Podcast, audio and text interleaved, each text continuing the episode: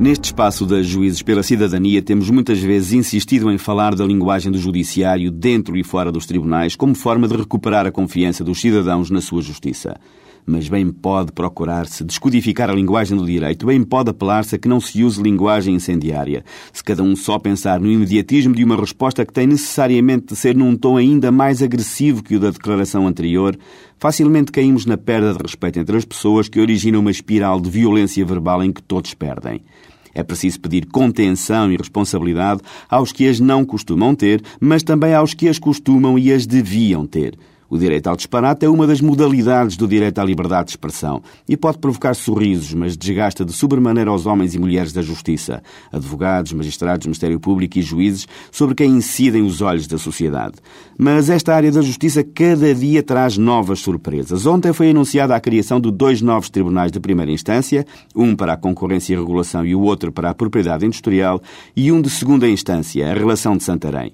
Se os dois primeiros já estavam pensados no âmbito global da reforma do mapa judiciário, o segundo é uma novidade e nem sequer nela estava prevista. Mais uma vez assistimos a uma descoordenação entre quem gera o sistema judicial, com o governo a anunciar tribunais a destempo, sem se saber sequer onde vai buscar funcionários, juízes e magistrados do Ministério Público, e a falar nisto no momento em que se prepara no Conselho Superior da Magistratura o movimento anual dos juízes, cujo aviso, que indica as vagas que serão abertas, de acordo com a lei, terá de estar pronto até ao início de maio. Os problemas da justiça portuguesa não passam pela falta da relação de Santarém, nem dos tribunais da propriedade industrial e da concorrência. Estes últimos são importantes, nomeadamente para o setor da economia. Claro que são, mas os meios humanos vão brotar de onde? De uma vez por todas, tenha-se a coragem de dizer e assumir que o sistema não pode funcionar bem sem funcionários. E eles não existem. E se já não existem para os tribunais que temos, muito menos existirão para os novos que se pretendem criar.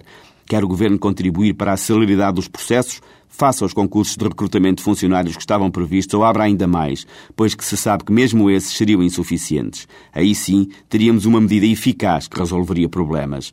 Com este timing e neste contexto, falar em novos tribunais é no mínimo inexplicável. Como inexplicável é a invenção da relação de Santarém, quando está criada e não instalada a de Faro e para a qual já seria difícil encontrar um critério de racionalidade e aproveitamento de meios.